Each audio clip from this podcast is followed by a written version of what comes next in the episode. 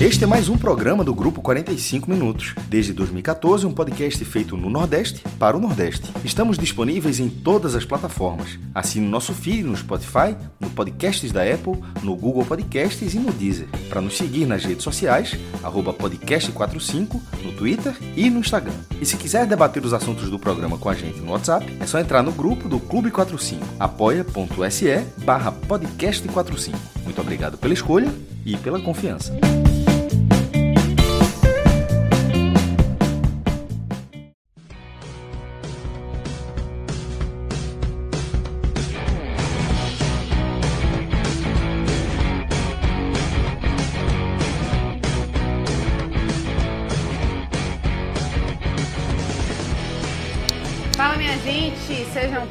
Muito bem-vindos, muito bem-vindas a mais um telecast. Tem tempo que eu não falo isso, hein, rapaz? Dei meio sumida aqui, participei do Game Show e acho que foi a campeã moral, embora Cássio Zirpoli tenha saído como grande vencedor do Game Show. Muito legal, viu, velho? Pra você que curte futebol feminino, que não conhece e tá querendo se inteirar um pouquinho, já que temos Copa do Mundo Feminina rolando e o Brasil estreia nessa segunda-feira, vale demais dar aquela buscada no YouTube, conferir, porque tá muito bacana mesmo. Fred Figueiredo se superou e trouxe curiosidades muito legais pra gente descobrir ao longo dessa, desse, desse programa que foi muito é, engrandecedor, eu diria, né, pra, pra todo mundo. Mas vamos lá, o que não foi engrandecedor, eu diria, foram os resultados para os times nordestinos da Série A de hoje, né? A gente vai falar sobre o Bahia, que empatou em 0 a 0 um jogo absolutamente sem criatividade diante do Corinthians. E vamos falar também do Fortaleza, que perdeu jogando em casa para o Palmeiras por 3 Fora. a 1 Oi? Fora? Foi fora de casa. Foi lá em São Paulo. isso. Isso, foi em Palmeiras. Pronto, desculpa. E ainda bem que eu tenho esse time aqui para me ajudar. No que seria de mim se não fosse o Thiago Minhoca e Pedro Números Pereira, essa galera que tá aqui para me ajudar. E ao que tudo indica, teremos também Luca Laprovítera chegando ao longo desse telecast. E é isso, minha gente. Para quem não me conhece, muito prazer, sou Juliana Lisboa. Tô aqui há um tempinho já, mas é sempre bom se apresentar. E assim como é bom sempre se apresentar, dar aquele oi pra galera, é importante o quê, Thiago Minhoca?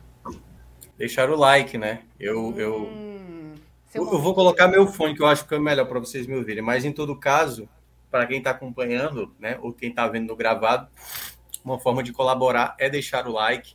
É, tá tendo é, muitas lives aí durante a semana. Eu participei desde a semana passada de live. Ah, meu, eu vou espirrar aqui. Peraí, calma. Não, vou não. Tá, eu assumo, eu assumo. Vai, Não, não, mas é assim, a gente, eu, eu fiz live no domingo, na segunda, na terça, na quarta, na quinta. Ontem não, ontem foi a folga. E hoje mais uma vez, se, amanhã também, e segunda também. Ou seja, tá de boa para mim, né? É, eu sou o cara que, teoricamente, a minha vida social não existe. Vocês que têm filhos, é, namorado, esposa, marido e tal, todo mundo aí tem compromissos a fazer. Então, eu sou o, Severino, né? Que é o quebra-galho aqui que...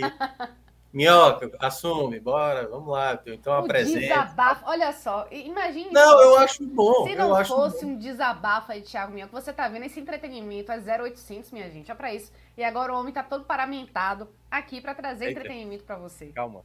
Ó pra isso, com luz acesa e tudo, É, misericórdia, é um ET. Muito bom. Então, gente, olha, pra continuar, pra gente continuar explorando o Thiago Minhoca assim, nas nossas lives e no, no- no nosso conteúdo, por favor, deixe seu like, não custa absolutamente nada, o dedo não cai.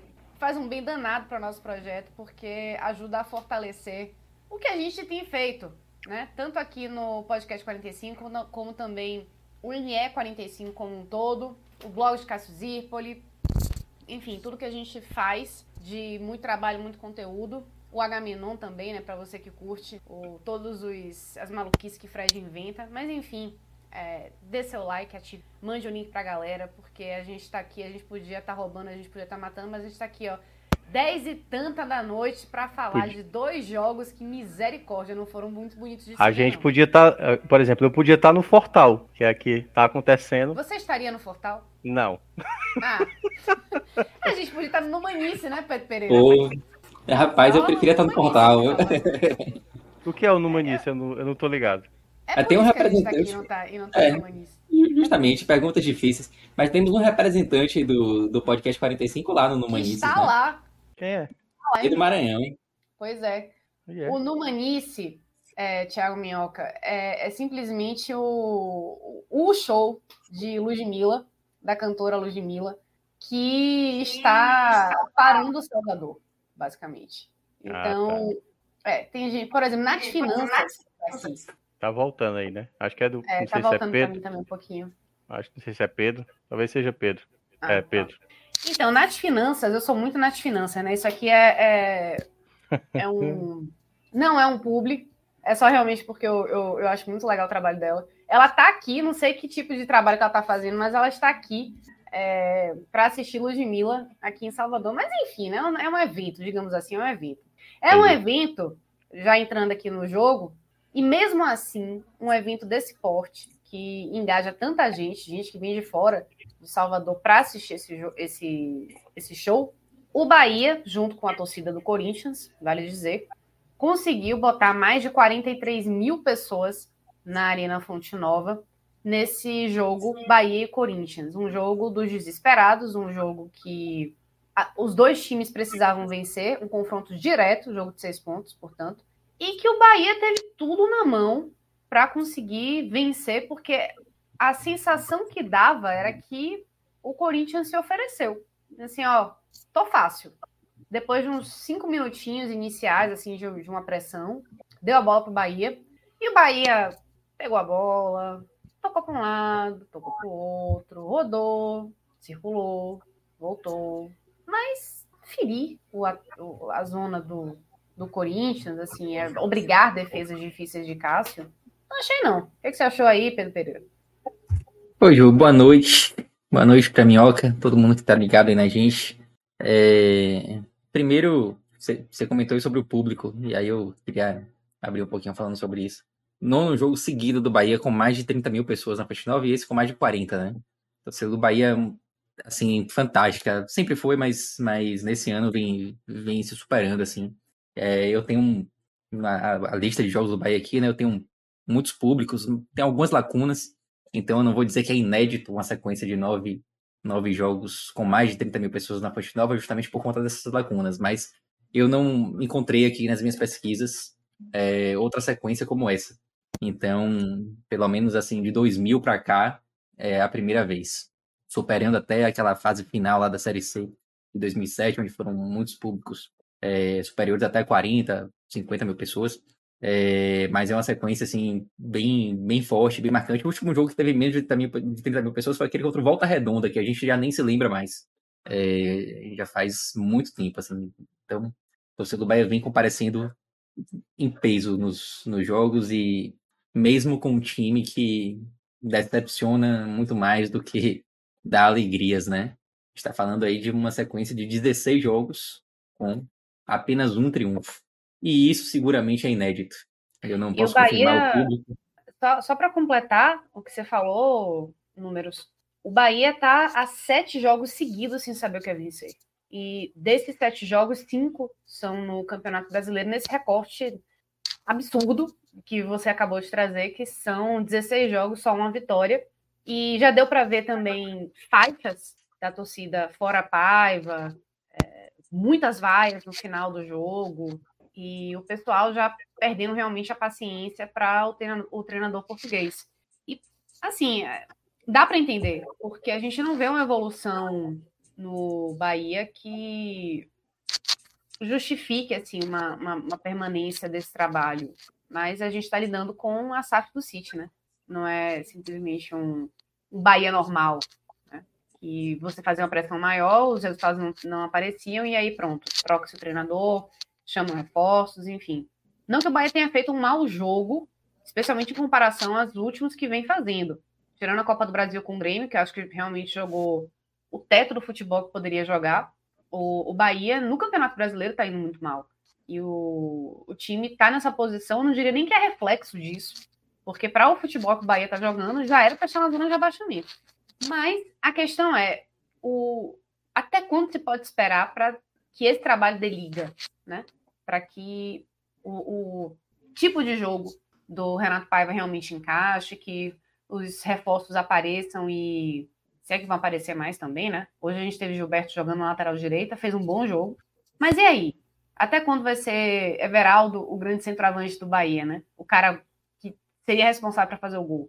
Até Tassiano hoje estava municiando mais o ataque, né? Tava até chegando mesmo como um, um volante meio nove, em alguns momentos, um negócio meio esquizofrênico, mas estava rolando.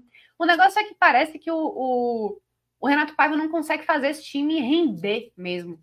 Porque é um time que se apresenta até em alguns momentos bem, mas não, não consegue ser efetivo, não consegue ganhar jogo, não consegue é, chutar gol. Cássio não fez uma grande defesa. Mas enfim, vamos ao, ao, primeiro tempo, que foi até um primeiro tempo melhor do que o segundo, pelo menos na minha opinião. Acho que o Bahia jogou melhor o primeiro tempo do que o segundo, né? É, eu vou, eu vou até falar pouco do jogo hoje, tá? Porque não tem nem muito o que falar, mas é, de fato, do primeiro tempo, Ju, o Bahia, o Bahia dominou o jogo, a verdade é essa. O Bahia dominou, aliás, tanto o primeiro quanto o segundo tempo. E no primeiro tempo, a sensação que eu tive é que o Bahia realmente conseguiu levar um pouquinho mais de perigo. Mas não teve, assim, grandes chances de gol, né? Não teve pô, um, um, lance, assim, perdido. É... é aquela coisa, né? Alguns jogos do Bahia a gente já viu esse, esse cenário se repetir, de o time sair do, sair do primeiro tempo aplaudido até e fazer uma boa partida. Mas o Bahia não vence, né? O Bahia não vence. E Renato Paiva, ele fica sempre naquele discurso: ah, jogamos bem, então a culpa não é do treinador e a chave vai virar. E a chave nunca vira e a gente já tá chegando na metade do campeonato e a chave não virou. Eu acho que isso é que irrita o torcedor e a gente tem um cenário cada vez maior de pressão é, contra o trabalho de Paiva. Pressão extremamente justa, porque o trabalho realmente, como o Ju falou, não evolui. Quando evolui, evolui a passos de tartaruga. E a gente viu até alguma evolução antes de começar o campeonato. Já falei isso aqui várias vezes, não vou nem me aprofundar de novo. Mas mesmo quando essa evolução existiu, ela foi muito lenta. E isso, obviamente, vai irritando o torcedor. Eu já perdi as contas, assim, de quantos jogos o Bahia foi bem e no jogo seguinte fez uma péssima apresentação. E como é que a gente vai falar de evolução em um cenário desse, assim, sabe? Tipo, Bahia joga bem contra o Grêmio, depois faz uma partida desastrosa contra o Atlético. Aí hoje faz até uma partida ok contra o adversário da parte de baixo da tabela, é bom que se diga, tá? Porque vai lá, é o Corinthians, não sei o quê, mas é um time que, tá, que disputa junto com o Bahia. Era um, era um jogo hoje muito importante, assim, em termos de tabela. E o próprio futebol que o Corinthians apresentou hoje deixa isso muito claro. Hoje era um jogo que o Bahia precisava ter vencido por estar jogando em casa, por estar numa situação muito ruim é, na tabela. E o futebol que o, Bahia, que o Bahia vem apresentando, aliás, principalmente os resultados que o Bahia vem apresentando, são resultados de time de Z4. O Bahia não está no Z4 hoje, por acaso. A gente vai até mostrar aqui daqui a pouco a pontuação e tal. E vocês vão ver que o time que chega ao 16 jogo no Brasileirão com 14 pontos quase sempre é um time de Z4. O Bahia só não está entre os quatro últimos colocados porque as equipes que estão na parte de baixo vêm pontuando ainda menos, e menos até do que a média do campeonato. O Bahia ainda corre risco de entrar no Z4 nessa rodada, né? Acho até que não vai. E aí vai ser mais, mais uma rodada com pontuação de Z4, mas fora de Z4, que talvez deu uma enganada assim na, na situação para algumas pessoas. É, mas eu acho que o cenário todo do Bahia, de futebol apresentado, de, de oscilações, é, de, de, resultados que não aparecem, mesmo quando o time joga melhor do que o adversário, e cenário de pressão também, o cenário todo é cenário de Z4, assim, sabe? E um cenário de muita preocupação pro segundo turno, porque Renato parece que assim, essa chave vai virar e a impressão que eu tenho é que essa chave não vai mais ser virada. Tá? Tipo, a gente já, já tá na, na, no meio do campeonato, não virou ainda. O que é que vai fazer com que o Bahia vire essa chave? Não, não há nada assim que, que você fale, pô, realmente o time tem jogado futebol que só não tá ganhando porque a bola não tá entrando. Não é isso, o cenário não é esse, entendeu? Não é isso que a gente vê dentro de campo.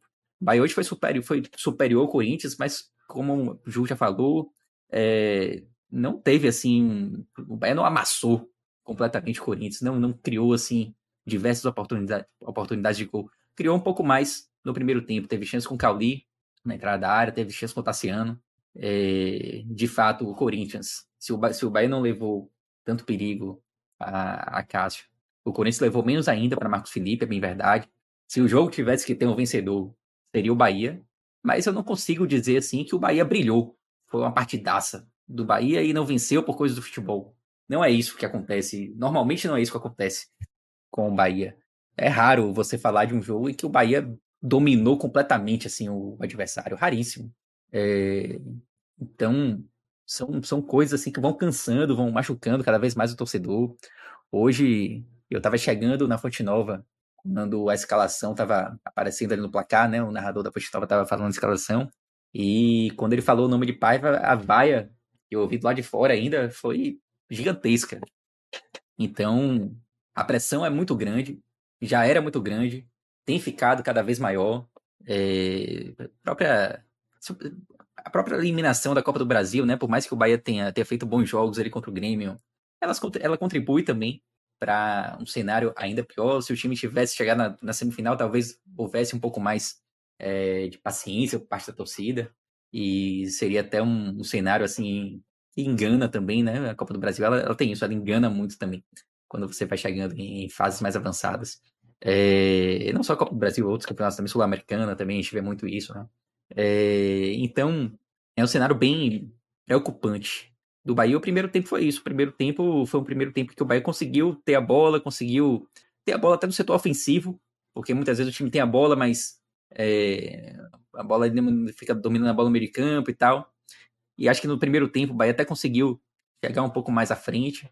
É, criou pouco e mesmo quando criou não conseguiu aproveitar as chances que teve, né? E no segundo tempo, mais uma vez o Bahia foi melhor do que o Corinthians, mas o segundo tempo foi aquele jogo mais encardido, né? Foi aquele jogo que com 10, 15 minutos você já falava, já falava pô, esse jogo aí tá com cara de 0x0 mesmo.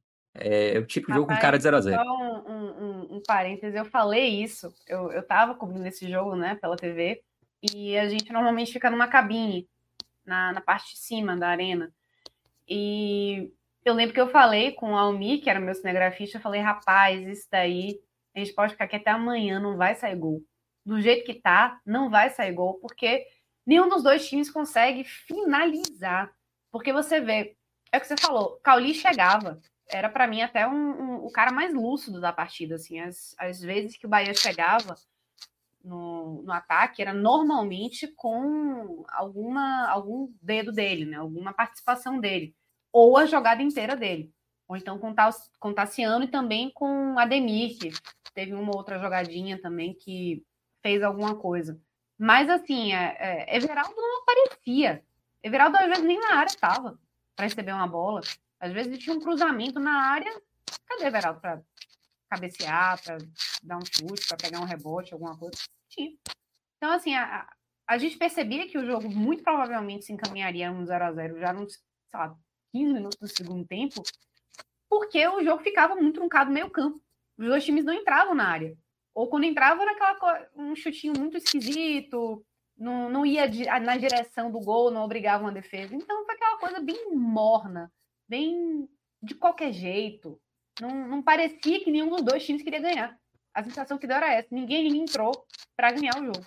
É, de fato foi um jogo bem, bem bizarrinho assim no, no segundo tempo. E a gente conta nos dedos oportunidades de fato, né? O jogo no final até que deu uma, uma leve esquentada, teve aquele gol no lado do Corinthians que realmente estava bem impedido, Gil. Eu vi na posição que eu estava assim, tava, tava bem bem clara assim o impedimento. E no finalzinho, o Bahia teve até uma chance, né? Com o Tassiano. É, uma bola que o zagueiro acabou tirando ali em cima da linha. E poderia ter sido aquele gol, assim, por gol né, Salvador, assim, aos, aos 40, sei lá, 46, 47 já do, do segundo tempo. Mas não ocorreu fazendo jus, ao meu ver, o que foi o jogo, tá? É, 0 a 0 é um placar justo, não que o Bahia tenha, tenha jogado igual ao Corinthians. Bahia jogou melhor do que o Corinthians. É bom que se diga. Se tivesse que ser um que havia um vencedor, certamente seria o Bahia.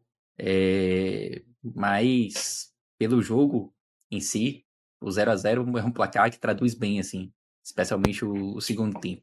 É, então, para mim, em, em, outros cenários, um 0 a 0 contra o Corinthians seria, seria um, poderia até ser um placar aceitável. Mas na situação atual, o, o Corinthians jogando o que jogou, o Bahia na, na posição que está em termos de tabela, sem vencer já muitos jogos. Para mim é uma derrota, é um, é um empate assim com sabor de derrota. É, e eu acho que a torcida também sente dessa forma. A gente viu muita satisfação no final do jogo, muita reclamação, especialmente direcionada à Paiva. E o cenário, a relação torcida-treinador, assim, é a pior possível hoje. A gente falou algumas vezes, né, no ano passado, durante ali as negociações com o Grupo City e tal, que nós teríamos que nos acostumar com uma metodologia diferente de trabalho, com um treinador que permanece por mais tempo, mesmo, mesmo que os resultados não venham, e a gente já está tendo, já está percebendo essa, esse choque de realidade, né?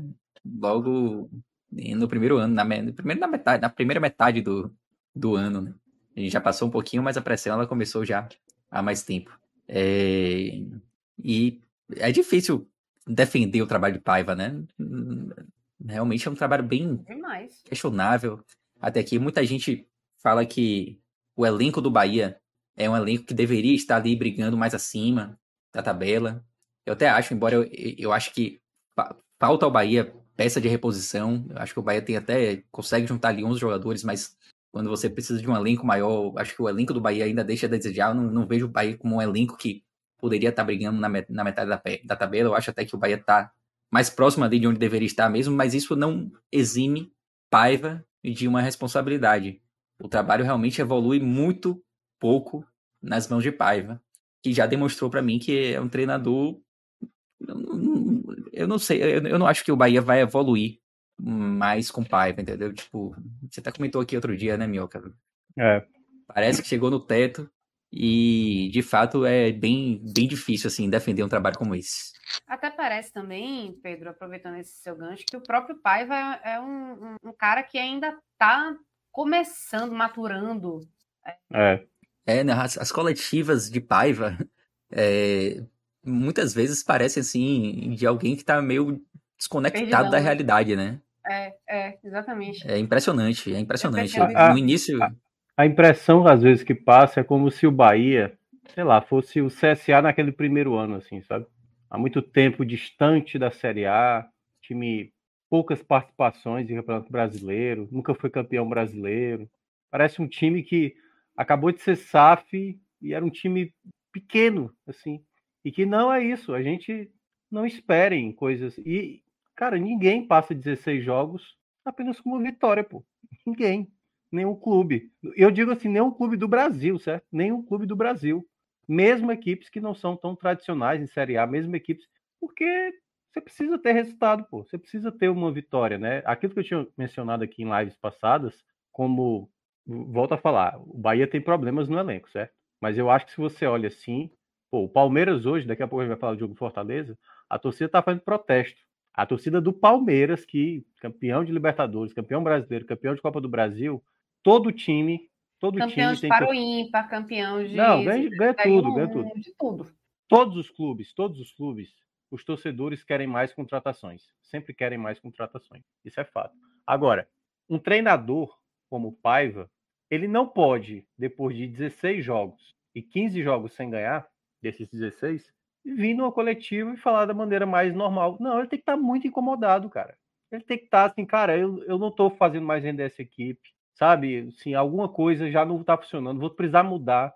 E toda vez que ele vai na coletiva, parece sempre que o Bahia fez de tudo o que pôde, o máximo que pôde, para ter esse resultado que conseguiu. É um empate, é jogando melhor e no máximo conseguindo um empate. Eu já falei isso diversas vezes. E que isso Teve- seria bom já o suficiente, né? Jogar melhor Pois é. do que o adversário já seria o suficiente, como se isso ganhasse jogo também.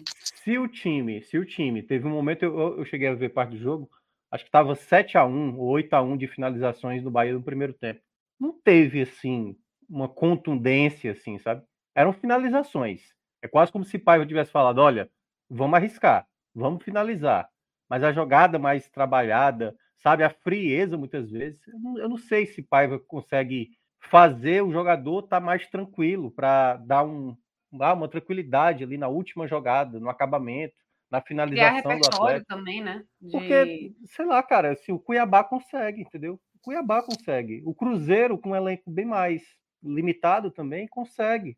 São times, às vezes, que eles se sobrepõem na luta, sabe? O Bahia, muitas vezes, me parece, não vou dizer blazer, porque fica parecendo que o Bahia joga muito. E não, não é isso. O Bahia tem intensidade, principalmente quando joga dentro de casa. Mas o Bahia não faz o algo a mais, sabe assim? Do, por exemplo, o que o Grêmio fez para levar para a disputa de pênaltis foi isso, sabe? Ali martelando e vai tentar e vai tentar e vai tentar. O Bahia, o Bahia você não enxerga isso. O Bahia você vê é quase como se fosse um time padronizado roboticamente, né? Todo o procedimento, pá, pá, pá, pá, pá, pá, pá. E aí, tal qual um computador, se você consegue saber lidar com o computador, você vai bloquear esse computador. Esse computador não vai te ofender se você souber trabalhar com esse computador. E eu acho que o Bahia é isso. O Bahia não consegue fazer algo diferente, um jogador diferencial, sabe? Tem uma peça. E eu até estava imaginando durante o jogo, se o Bahia fizer um gol agora, será que ele toma um gol? Porque é pois é, isso, tem isso também, né? Porque é, o, Bahia, Bahia não segura resultado. Ele oscila sempre, né? Ele, Porque a gente, é, a gente podia falar, Ju, assim, ó, é um time que está tentando, tentando e não faz gol, tudo bem. Mas o time às vezes abre o placar, o time tem o jogo na mão dele e ele deixa escapar os resultados. O time muitas vezes sai atrás do placar e ele consegue ir atrás do empate, como foi o jogo contra o Cuiabá. Foi esse que ele saiu atrás, né? O jogo Cuiabá, que agora eu posso estar enganado. Cuiabá Não, foi o Atlético Paranaense, mas antes disso foi com o Cuiabá também, né? Que saiu é. atrás do placar e depois empatou. Aí perceba, como é que o time consegue ter esse poder de reação quando sai atrás do placar e quando ele tá na frente do placar, ele não consegue ter o poder de conter o adversário, sabe? De tipo, não, vamos agora Vamos ou fazer o segundo, né? matar o jogo. É, ou, ou matar o jogo, exato, perfeito. Então falta muito isso ao Bahia, sabe? É um time que joga tão no limite, tão no limite. Paiva talvez queira que a gente sempre. Não, peraí, pô, parabéns para Paiva. O time fez o que pôde. E um time como o Bahia, ele não pode viver disso. Ele não pode. Nenhuma equipe do Brasil vive disso. Se você pegasse as 20 equipes da Série B e colocasse na Série A, nenhuma delas, Tombense, não ia ter, não ia ter nenhum tipo de, de moderação. Pô, são 16 jogos, uma vitória, estamos na beira do, do Z4, podemos entrar no Z4. Tem que ter uma indignação, entendeu? Tem que ter uma. Que é o que o torcedor está demonstrando, está indo para o um estádio. Incômodo, né? É, do tem que ter. Tem, tem, que ter, pô, cara, tudo bem, é o primeiro ano, né? Ou como ele fala, é o ano zero. Mas esse ano zero não pode ser um ano de rebaixamento, não, como disse Pedro já várias vezes. Não pode ser o um ano para ir para menos um, entendeu? Tem que ser um time um pouquinho melhor, pô. Esse pouquinho melhor é, é por exemplo, o que o, às vezes até o Corinthians conseguiu nas últimas rodadas. Ter uma vitória ali, sabe? O Corinthians não joga essa bola toda, não. O Corinthians joga mal. E agora tá até né, com outras competições, é, Sul-Americana e Copa do Brasil. Mas, né? É, mas assim, o Corinthians consegue, em algumas partidas, até mesmo nas Copas, trazer uma, um mínimo de confiança. Pô, olha, olha que vitória importante, olha que classificação importante que o Corinthians teve. O Bahia não consegue colocar essa pauta, sabe? assim, após um jogo. É sempre uma coisa. Sabe, teve a do Palmeiras e aí já demorou, já não tem, não tem. Há quanto tempo o torcedor do Bahia não termina um jogo assim aliviado, sabe? Velho, três pontos, cara. Olha que coisa maravilhosa, sabe? Olha que coisa, ah, sabe? E não, e não sai dessa, entendeu? Então acho que, assim, eu acho que a gente já falou sobre isso, acho que já se passou do tempo de, de Paiva extrair o melhor dessa equipe. Acho que mais que chegue peças, é, ele pode até conseguir alguns resultados, mas eu acho que ele, ele esbarra muito num teto que eu ainda não acho que é o teto desse Bahia. Eu acho que esse Bahia pode fazer um pouco além. Estou nem dizendo que o Bahia dá para dobrar uhum. a situação dele hoje, não, mas dá para fazer um pouquinho melhor. Eu acho que dá para fazer um pouquinho melhor. Também acho, e, e digo o seguinte: é, o Bahia não consegue aproveitar as chances que aparecem, né? E são várias chances, né? Esse, esse campeonato brasileiro se ofereceu muitas vezes, até a Copa do Brasil também se ofereceu algumas vezes, em que o Bahia jogou bem sim, mas é aquilo que você falou de não conseguir segurar o resultado.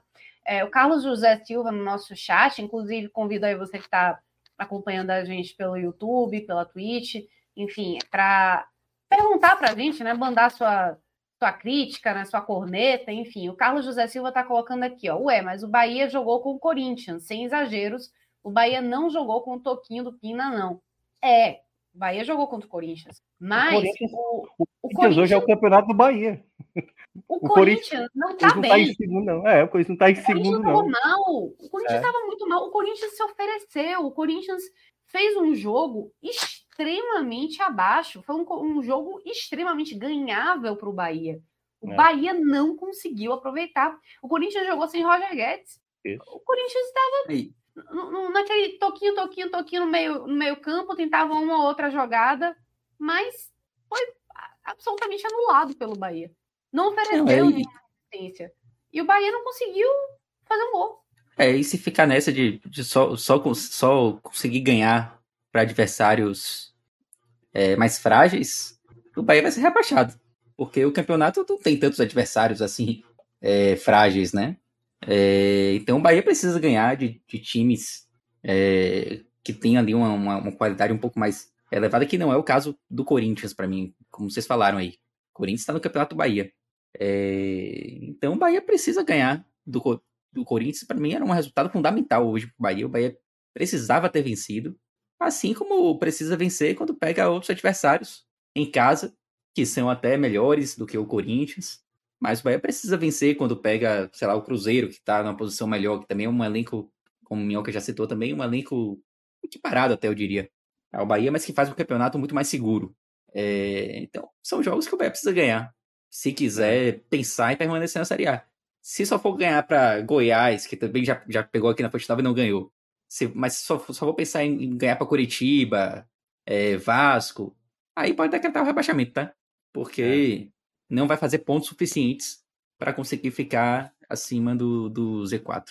E, e, um ponto aí rapidinho também é sobre essa questão uh, ainda da rodada, entendeu? Porque a gente está falando aqui do, de um sábado quando começou essa 16 rodada. Digamos que o jogo do Goiás tivesse sido antes e que o Goiás, a gente não sabe o que, é que vai acontecer, né? Se o Goiás vai colocar o Bahia dentro do Z4 ou não. Mas caso tivesse uh, o Goiás já vencido, a gente estaria falando aqui num outro contexto. Como o Cássio Zirpoli costuma falar, uma coisa é quando você está dentro do Z4, outra coisa é quando você está fora do Z4. Então, é, esse tipo de acomodação, dependendo do que aconteça até o final da rodada, assim, será que o discurso de Paiva seria o mesmo? Time dentro da zona de rebaixamento ele falando com tranquilidade de que o time jogou bem, não sei o quê. Eu acho que tem que, eu acho que tem que ter um pouco mais de urgência, sabe? Me parece que o Bahia só está esperando entrar no Z4 mesmo para dizer assim, opa, estamos realmente agora precisando Exatamente. ganhar jogos, né? né? Porque Exatamente. Ninguém se sustenta. Não parece. É, não parece que, que vai ter a emergência, a não ser a própria tabela dizendo, ó, precisar alguma coisa modificar, né?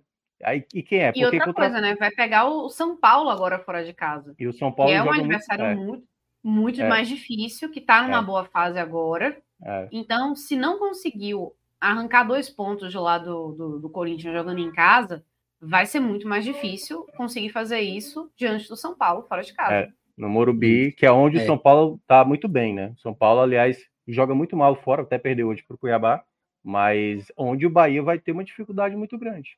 Certamente vai ter. Tudo bem que São Paulo vai estar envolvido, é porque ele joga a Copa do Brasil e depois joga a Sul-Americana, né?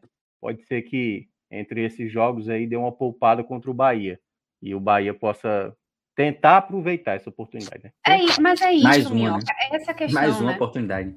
É isso que a gente está falando também, né? Se pode acontecer realmente, né, do, do São Paulo poupar, do São Paulo, enfim, não, não se apresentar é, da, da melhor forma possível por conta dessas outras competições que ele está também envolvido. Mas seria mais uma oportunidade. O que a gente viu ao longo desse campeonato brasileiro, das competições que o Bahia disputou, eu diria inclusive o campeonato baiano que venceu no final, mas em algumas partidas a gente viu isso, foi é, os, os jogos se oferecem, a tabela se oferece, a situação se oferece e mesmo assim o Bahia não aproveita. Não aproveita. É inoperante em conseguir pegar e dizer assim, não, é, é nossa chance, vamos lá. Não rola. Então eu não consigo ver o que, que o Bahia poderia fazer de diferente, a não ser que alguma coisa mude. Alguma, alguma peça nova entre. Não sei se os dois laterais aí entrando seriam é, essa, essa mudança, né? O Gilberto estreou hoje, estreou bem. Ainda tem o, o o Cândido para entrar. Mas não, isso seria também o suficiente para dar uma mexida aí no, no ânimo da equipe, não sei. É, aí a gente também fica é, com, contando quantas coisas ainda faltam para dizer, olha, já está esgotando aí as possibilidades para a gente conseguir tirar alguma coisa de novidade, um coisa da cartola desse elenco do Bahia e da comissão técnica também, porque já chega-se num teto, né? Até, até onde você pode evoluir com o que você tem à disposição. E aí, com a, o ambiente hostil dentro do próprio Bahia, com a torcida, enfim, por mais que o, o City blinde a comissão técnica, blinde os jogadores, blinde Paiva, fica uma situação extremamente desconfortável, né? Eu não vejo, por exemplo, a torcida do Bahia é, fazendo protesto, não indo a jogo, público zero, não sei. Mas é, eu não, eu não sei também o que seria necessário, se é que alguma coisa pode fazer com que a SAF do Bahia, né, o Grupo City, tome alguma decisão para evitar que o, o, Bahia entre numa zona de rebaixamento e aí, para sair do jeito que está jogando, não consigo enxergar uma saída. É, e ainda sobre isso, e vocês falaram também da, da falta de, de senso de urgência, né? Essa, essa falta de, de senso de urgência, ela. Eu, eu, eu, coloco ela também muito na conta de Cadu Santoro, tá? É, a gente fala muito de Paiva, porque tem que falar mesmo. Mas a gente já tá aqui no dia 22 de julho, são, são 20 dias de janela aberta. E apenas um jogador estreou até agora e um outro foi anunciado e não, não foi pro jogo hoje. Até vi alguns, alguns questionamentos em relação a isso, mas eu acho até compreensível. O cara chegou essa semana aí, também não, não, não dá para é, já entrar. Ontem também. É. Então, eu acho que o Bahia, a essa altura da janela, já deveria ter colocado mais peças à disposição no elenco, tá? É, a montagem do elenco ela já tem defeitos, a montagem do elenco, especialmente pensando em 2023, ela tem defeitos sérios desde o início do ano e eu acho que o Bahia deveria ter aproveitado essa janela de forma mais breve. Deveria ter anunciado jogadores lá no iníciozinho da janela e não fez. Hoje, Gilberto estreou, foi uma, uma peça assim fundamental. Não estou falando nem no jogo de hoje, mas você trazer um cara como Gilberto para uma posição carente no elenco foi uma excelente contratação. Assim como foi também importante você trazer um lateral esquerdo. Mas eu acho muito pouco. A gente vê alguns nomes aí sendo falados, mas de anúncio é o que nós temos até então. É... E é muito pouco pensando no que o Bahia fez até aqui na temporada toda. Não falo nem apenas do Campeonato Brasileiro. A temporada do Bahia deixou claro que o Bahia precisava se reforçar muito mais nessa janela e não se reforçou tanto quanto eu, eu gostaria. Embora as peças, repito, sejam até boas peças, as, as que foram anunciadas, mas é muito pouco. Então, esse senso de urgência, ele, ele vai muito na conta de Cadu Santoro para mim também. Muito bem. É, números. Você tem alguma coisinha para apresentar aqui para gente? Temos, temos um dashboardzinho. Ah, Vamos lá. Começando, deixa eu só passar para cá. Começando aqui por esse, por esse, esse quadro de evolução da pontuação, né? Que é um quadro que eu utilizo muito lá no SC Bahia Números. E o Bahia está aqui já há cinco jogos sem vencer no Brasileirão. Tem aquela, aquele triunfo e totalmente fora da curva contra o Palmeiras. Não fosse isso, seria uma sequência muito pior, porque o Bahia já havia passado seis jogos sem vencer. Então é. a linha amarela aqui da, da pontuação do Bahia é uma linha que evolui muito pouco. E o que eu queria destacar aqui é essa linha vermelha, que é a linha que projeta a pontuação necessária para você permanecer ali fora do Z4. O Bahia está muito abaixo, e aí aquilo que eu falei lá no início, né? O Bahia, hoje só não está no Z4, embora a linha, tipo, a pontuação do Bahia esteja abaixo dessa linha vermelha, mas o Bahia só não está no Z4 porque o Z4 desse ano é um, Z, é Z4 que pontua é, muito aquém da média. Mas projetando ali, se eu não me engano, essa linha aqui está projetando 43 pontos, que é a pontuação média, assim, para se livrar. E nessa rodada agora, na 16 rodada, o Bahia deveria estar tá com 18 pontos para estar tá acima da, da linha vermelha. Está com 14, são 4 pontos a menos do que deveria estar para estar tá com alguma tranquilidade ali em relação à média histórica do, do rebaixamento. Então, isso destaca aquilo que a gente falou no início, né? É uma campanha de Z4 até aqui. Só não tá do Z4 porque o, o campeonato não tá seguindo um padrão histórico. Mas a campanha é de Z4. Isso, para mim, é, é, muito claro até aqui. É, é... E, a, e, a, lacuna ali, Pedro, rapidinho, né? Porque, assim, como você falou, né? Nos últimos 12 jogos, evoluiu ali 3, com mais 3, 6, com 8 pontos, né? 8 pontos e 12 jogos é muito pouco. E, e desses três jogos que restam, dois deles serão fora de casa, contra São Paulo e Atlético Mineiro. E o jogo em casa, um jogo de seis pontos, mais uma vez, contra o América Mineiro. E perceba, o jogo em casa contra o Corinthians, o jogo em casa contra o Goiás, o jogo agora que ainda vai ter contra o América Mineiro, todos esses jogos o Bahia vai ter no segundo turno fora de casa, né? Então é é um momento que o Bahia mais uma vez deixou escapar, deixou escapar uma oportunidade de tranquil, nem tranquilizar, né? Deixar um pouco mais confortável a sua situação, trazer uma, um efeito positivo, porque se o Bahia vence, a tendência é que o empate contra o São Paulo fora de casa seria visto de maneira positiva. A partir do momento que você empata em casa, um empate fora contra o São Paulo, ele pode até ter, ser pensado, ah, não, empate, empate fora, ok, e tudo mais, mas ele não resolve a sua situação. Ele não resolve a sua situação. Então ele, o Bahia, o Bahia hoje trabalha muito mais na secação do que propriamente em si próprio, né? Ele tem que torcer para que a pontuação do Z4 continue muito ruim. É isso. Ele tem que torcer que o campeonato hum. da parte de baixo siga muito mal. O que vem dando certo pro Bahia é a secação, né? É. Se tem uma coisa que vem dando certo para esse ano, é isso aí mesmo. É, hoje a gente não vai percorrer aqui todo o dashboard, porque a gente faz isso mais no raiz, né? Mas como a gente está tratando hoje de Série A, coloca só dá uma, dá uma... qualquer coisa. Vai colocar alguma coisa?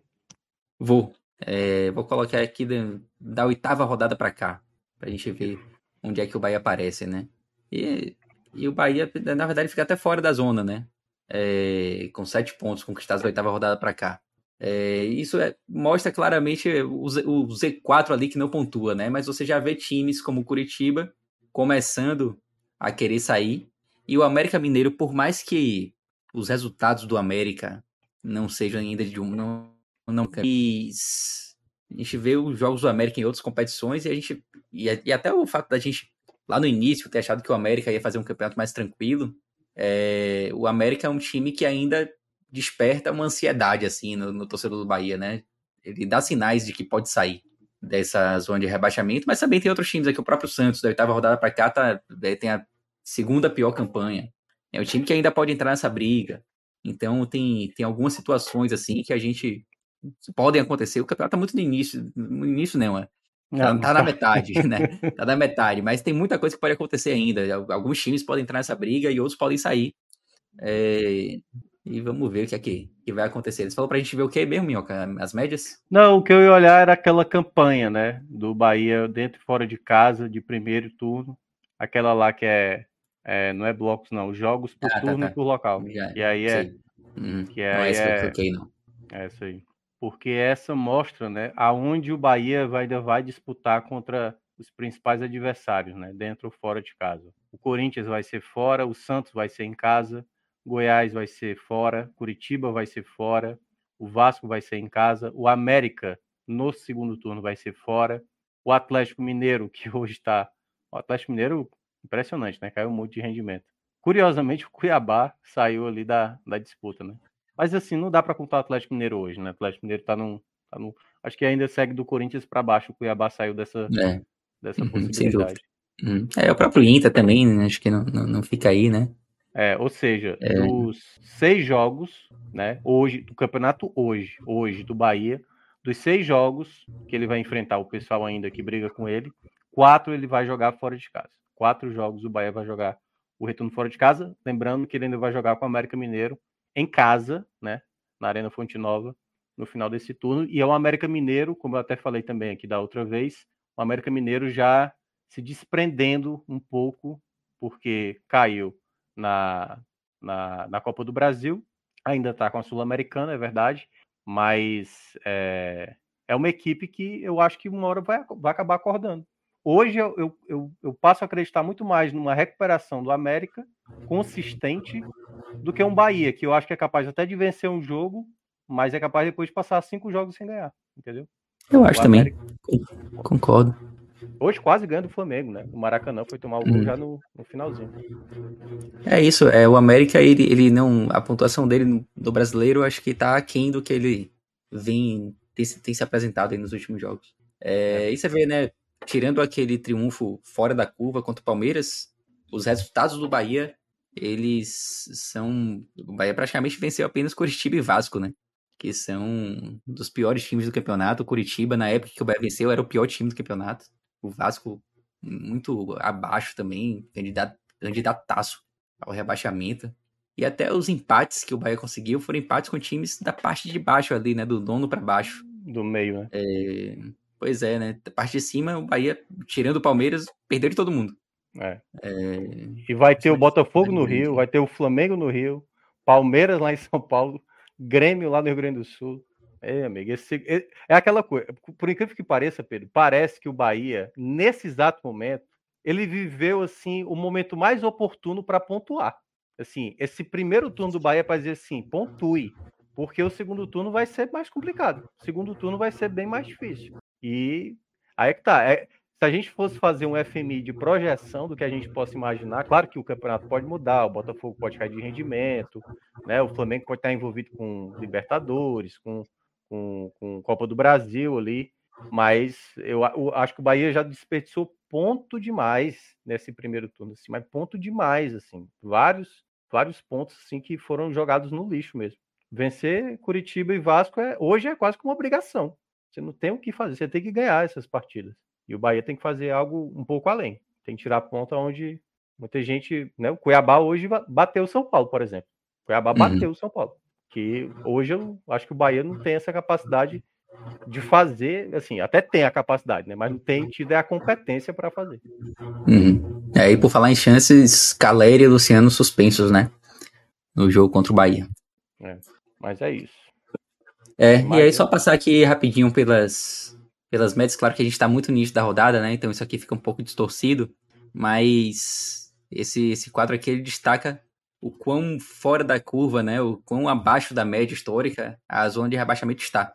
É, a gente vê ali times pontuando quatro abaixo da média histórica, é, três no caso do Bahia, o Bahia hum, explicando aqui com calma, né, para quem nunca viu isso aqui, indica que o Bahia está três pontos abaixo da média do 16 colocado na 16 rodada. É, então, de fato, é um campeonato assim onde os times da parte de baixo pontuam muito pouco. E isso explica o fato do Bahia estar fora do, do Z4 no momento. Verdade. Alguma coisa, é, alguma coisa. Alan, Alan tá trazendo aqui que Dorival Júnior também estará suspenso. Foi, foi expulso. Foi expulso. É. É, assim, é, eu, esse, é. esse de suspensão de técnico pra mim não, é. muda nada, sabia? No jogo, eu acho até pior, o cara, o cara tem uma, uma visão ali, fica numa visão melhor ali e tal. É, ele vai ficar naquele velho camarote passando o telefone sem fio é. ali, que todos os técnicos fazem, né? Exato. Olha só, só trazer aqui alguns comentários aqui para o jogo, né? Nosso bate-bola aqui. É, Carlos José Silva, dizendo aqui: se tem clubes como Sport, Vitória, Ceará, clubes de tradição, fica bem mais fácil para Botafogo vencer o brasileiro. Exatamente, né? Será? Eu acho que esse Botafogo tá, tá muito, muito fora da curva também. Tá, tá vencendo tudo, velho. Tá vencendo tudo, né? Tá. Bota qualquer coisa lá na frente dele que ele ganha.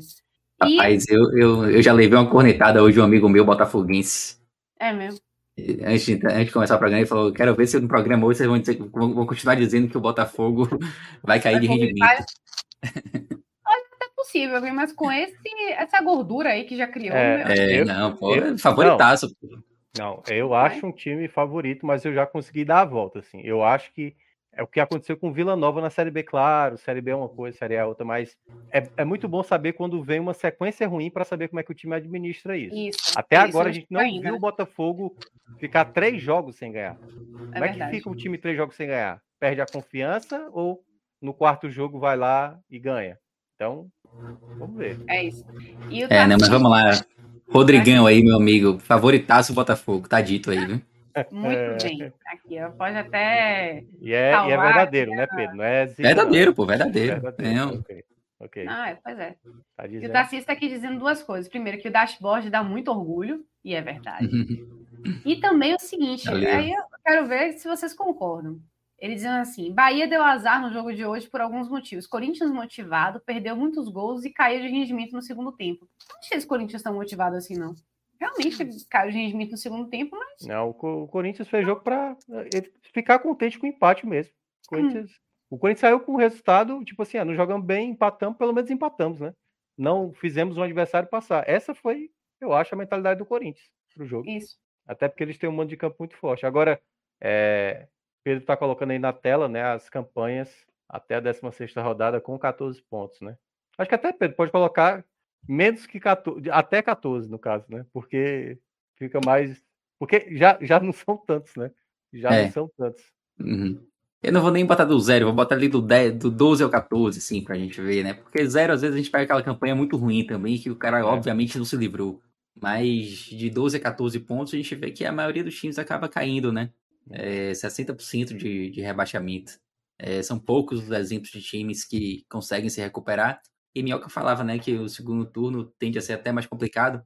Por outro lado, Minhoca, vão chegar. As, as peças elas podem contribuir, né? As peças que Sim, vão chegar. Pode. É, e aí a gente que não aí, sabe ainda. Que aí eu acho que tem um, uma situação é qualificar o elenco. O elenco que está sendo agora com reposição sendo colocada, aí é que vai virar um dilema muito bom para o Bahia, porque é o seguinte.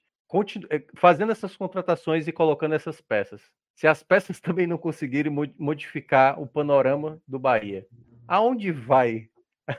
Até onde vai a desculpa de que Paiva está conseguindo dar o máximo, entendeu? E o não, outro, outro, desculpa a outro... convicção, né? De que ele é, é um, um treinador porque... que tem com, com, condição, né? De é. ser. É, é por isso que eu acho que, que o, ali da Copa do Brasil, talvez fosse um momento, se fosse para fazer uma troca, seria, porque a partir daquele momento, se há uma troca, o novo treinador teria, claro, não teria tanto tempo assim, mas ele teria um pouco de tempo para perceber as necessidades, né? E eu acho que o Bahia tá, tá naquela de tipo, não, se eu der a peça certa para Paiva, ele vai conseguir render. E eu, eu não sei. Eu sinceramente eu não sei se ele vai ter assim um, um ganho tão significativo. O que dá para o que dá para ver e aí eu acho que é o ponto que favorece o Bahia é, mesmo a gente olhando essas campanhas, né, das equipes ali com 14 ou de 12 a 14, como a gente viu, a única coisa que pode dar uma garantia de uma permanência é, como eu falei, o campeonato não exigir tanto de você para permanecer,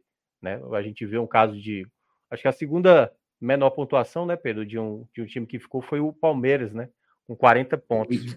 Desculpa, meu, que eu tava aqui vendo o negócio, não, não, não a, peguei a, sua pergunta, falei. A segunda pior campanha de quem permaneceu, além da do Ceará, naquele ano, foi a do Palmeiras, se eu não me engano, com 40 pontos. Que seria uma pontuação baixa, bem baixa hum. mesmo. Imaginar 40 pontos para permanecer. E, e naquela situação acabou é, não sendo rebaixado. É, 2014, dois, né? 2014, exatamente. É. Então, é isso. O que pode ajudar o Bahia é isso. É não fazer uma grande Série A e permanecer, porque tem outras quatro equipes que estão bem piores. Mas é bom lembrar, né? O, o Vasco está se reforçando. para que elas permaneçam assim também. É, o Vasco está se reforçando, o América Mineiro pode começar a ter uma boa sequência. Isso. Assim, já, já tem vários perseguidores concretos, assim. Vários perseguidores concretos. O Goiás, vez ou outra, me tirou uma vitória do nada. O Goiás é muito isso. Uhum. Não à toa venceu o Botafogo. É uma das equipes que bateu o Botafogo. Então. É, questões. É. Bom, é... antes da gente passar para a análise do Fortaleza, e já imaginando que o Luca, de repente, já, já desistiu era. de nós, é, vamos então para o nosso recreio, nossa parte boa do, do programa. Não que não que essa parte não tenha sido boa, estar com vocês, meus amigos, sempre excelente. Porém, vamos, vamos brincar um pouquinho, botar o Best Nacional aí pra gente? Bora. Ok, vamos lá. O que, que a gente tem aí para brincar? Temos Copa, né? Temos várias pois é. coisas, é. Né? Copa é, vai ter, inclusive, é, jogos do Grupo do Brasil amanhã, né? A gente tem um jogo Alô, da tá, França. Cor tá cortando um pouco aí a imagem. Não sei se dá para ajustar aí, que tá cortando um pouquinho. A Mas gente tem ver, né? França e Jamaica amanhã. Amanhã às 7 da manhã. Pronto. Pô, mas tá muito na cara ali, tá 1.05. tá muito baixo a odd. Vamos assim, lá. É, a gente tem Suécia e acho que é África, é África do Sul. África do Sul. Suécia, acho que passa. É, tá 1.10, também tá baixo. Aí Holanda também, e Portugal. Holanda e Portugal, Holanda. É, pronto, esse Até aí eu acho que... É, do... que aí já, aí já é uma odd mais interessante, né? Isso, tá 1,55. É, eu botaria mais de um gol. Para a Holanda? Para a Holanda. E para esse França e Suécia também não vale não, porque esses aí são bem favoritos, né? É, talvez entrando aí tem alguma coisa interessante nesses jogos, né? Primeiro Suécia, tempo. Eu não, pois é, eu não acompanhei muito bem a África do Sul. A Suécia não está numa, é, numa excelente fase, embora tenha ido para uma final. Se foi, foi a final de quê? Da, foi a final olímpica? Que foi com, com o Canadá? Acho que foi isso. Deixa eu ver aqui. África do Sul. É isso mesmo. Suécia foi finalista olímpica, né? Foi vice-campeã olímpica, jogando com o Canadá. Ó, África do Sul fez um amistoso contra Botsuana dia 2 de julho. Tomou de 5 a 0. Perdeu Então pra- vamos, de- Olha, curiosamente, essa, essa Copa do Mundo, ela não tá tendo placares tão elásticos assim, né? Com- tirando o jogo do É. Japão, que venceu por 5 a 0 a, a equipe da Zâmbia. É, É, acho que eu vou colar em Pedro aí, que tem alguma coisa que tá. Ou não. Não sei, a impressão que é lá. É tipo como se fosse uma nave alienígena, mas. É, é, é aí Estaríamos mesmo. É aí mesmo. É aí aqui? mesmo, é, é, é. Eu Não sei se é um ventilador, se é um. Mas E ele, é. ele tá aí. Ele tá presente aí com você. Ai, que viagem. De- Deus é mais. Eu morro de medo dessas coisas, porque em princípio aqui eu não vi nada, não. Não, mas pode ser teu fone. Depois que tu colocou o fone, talvez gerou isso. Gerou esse efeito. Efeito aí de disco voador. aí. É. Ainda tá? Tá rolando ainda? Agora não. Agora Não? é, agora diminuiu. Agora diminuiu. É, não sei. Vamos ver, né?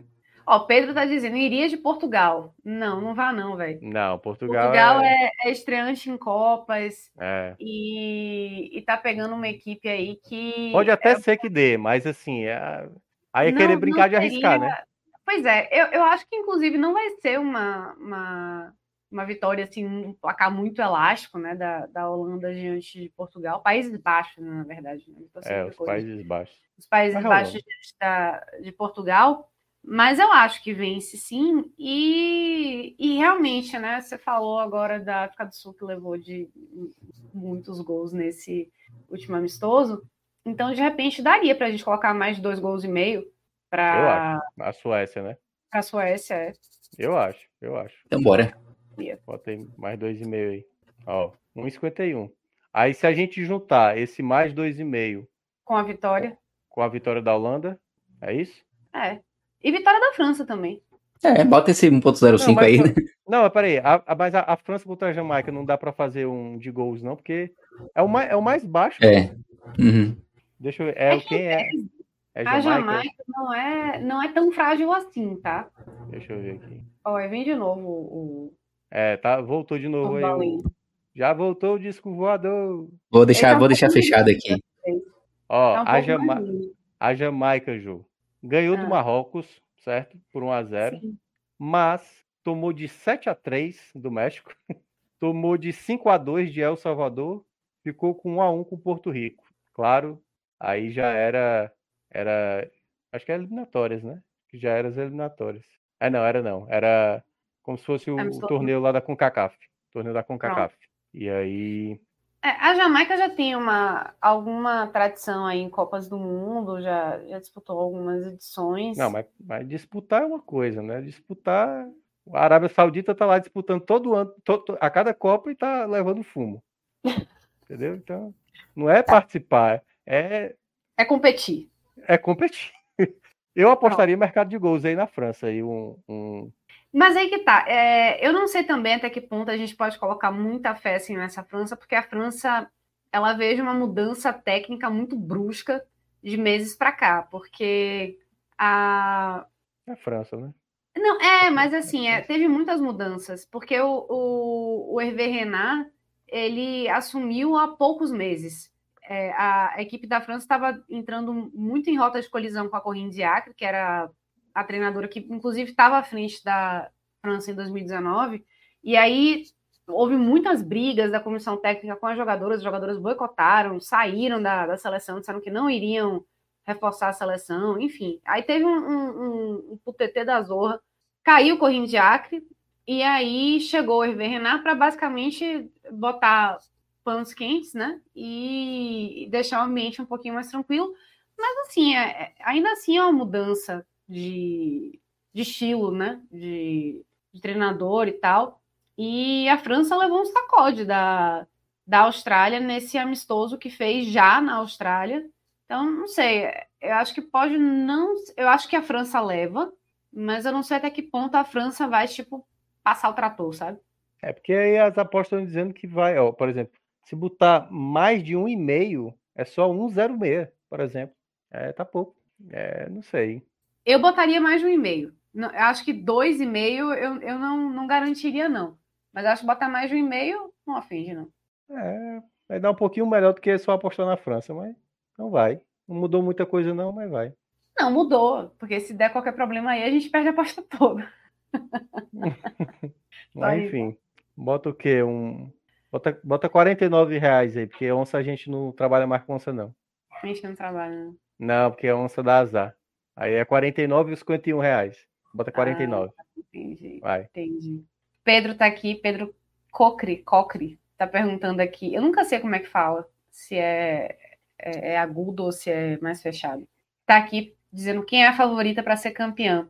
Gostaria de saber, né? Assim, eu acho que Estados Unidos está sempre cotado, mas eu colocaria também Inglaterra para minha equipe mais mais é, mais testada, que tem jogadores jogadoras muito, muito testadas. E eu colocaria também a Espanha se ela tivesse vindo reforçada com as jogadoras do Barcelona, que boicotaram né, a seleção. Hum. Mas é, não sei se essa seleção mesclada vai, vai conseguir dar uma liga boa para ir muito longe. Fez um jogo de estreia interessante, né? Venceu por 3 a 0 mas com muitas finalizações e só três gols. Foram 46 finalizações. E diferentemente da Inglaterra, né? Que fez uma estreia bem contra pois é. né? Pois é, foi assim, bem abaixo do que se esperava. Mas ainda assim, eu acho que a, que a Inglaterra se encontra. Eu acho que, que enfim. É, é, teve, é a... teve teve um momento do jogo que eu pensei que o crime ia ser cometido, né? Pois é, eu também. E, e eu não, não, não, vou mentir, não. Eu torci para que isso acontecesse. Ah, também, lógico. Porque, Porque é isso. Pedro perguntando boicotar a seleção. Ih, irmão, ó, é, é muito assunto, viu? Senão a gente vai mudar a pauta aqui para ficar falando de seleção de Copa do Mundo, seleção feminina, mas enfim, o que tá rolando aí de treta com a, a, as seleções todas, com o treinador, tem casos de abuso sexual, o, com o treinador da Zâmbia, é, tem problemas de abuso de poder e de é, abuso, como é? é? Enfim, de efeito moral, né? Que, que a, a treinadora abuso, era. É, abuso moral, né? Assédio moral. Assédio moral, pronto. Assédio moral, que era o caso da Corrida de Acre, tinha também outros outros problemas em relação a pagamentos diários, premiações, problemas com os técnicos, enfim, tá assim uma zorra no ventilador, as jogadoras estão piradas. A Mary Ups, que é a, a, a goleira da seleção inglesa, pirada com a Nike também, porque a Nike tem uma, uma política de não comercializar as camisas de goleiro. Enfim, tem tá tudo assim, tá, tá uma Copa muito movimentada. Enfim, falei um pouquinho sobre isso também hoje lá no, no Futebol SA, o Igor Santos está aqui lembrando. E, enfim, é, é, eu fico muito feliz que a gente está agora falando muito Não, não ouvi ainda, não ouvi ainda, mas ouvirei. Tá bem bacana. A galera ali é show de bola. Tá, não, tá, eles são alto nível mesmo, assim, é, é a galera muito alto nível. E, e, eu fico muito feliz, assim, genuinamente feliz de que é, é de uma forma até orgânica, natural, que a gente está começando a falar mais sobre futebol feminino por causa de é, Copa do Mundo, ou engajamento, etc. Até por causa das polêmicas todas que estão acontecendo, de, dos haters e tal, mas enfim, é, é é bom saber que a gente está falando e eu acho que não, não volta atrás. A gente está caminhando é para frente. Mas, enfim, feita aí nossa aposta, vocês querem mais alguma coisa? Acho tá que é isso. Acho que, acho que tá, de, tá de bom tamanho. É isso.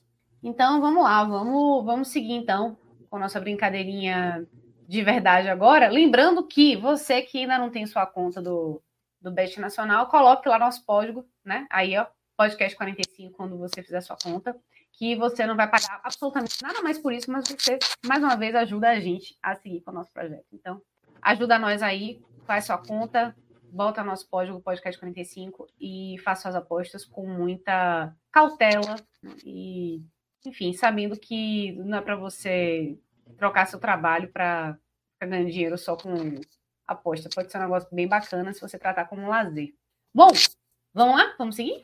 Falar agora do Fortaleza, que, enfim, teve uma noite muito feliz diante do Palmeiras, né? Perdeu por 3 a 1 e deu uma sacudida aí, né? Na, na equipe que que já tem gente falando que Voivoda é um técnico que já não está mais conseguindo ter a, a, o elenco na mão ou conseguir fazer esse elenco render o que rendia antes.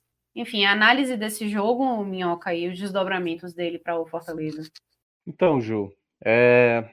enfrentar o Palmeiras lá nunca é fácil. Uh, o Palmeiras vinha com muita pressão, né? Só tinha vencido uma partida ah, desde a retomada da pausa da data FIFA, e tinha sido na Libertadores para o Bolívar, quando o Palmeiras garantiu a primeira colocação do grupo, e o Fortaleza vinha de uma derrota para o Cuiabá na última rodada.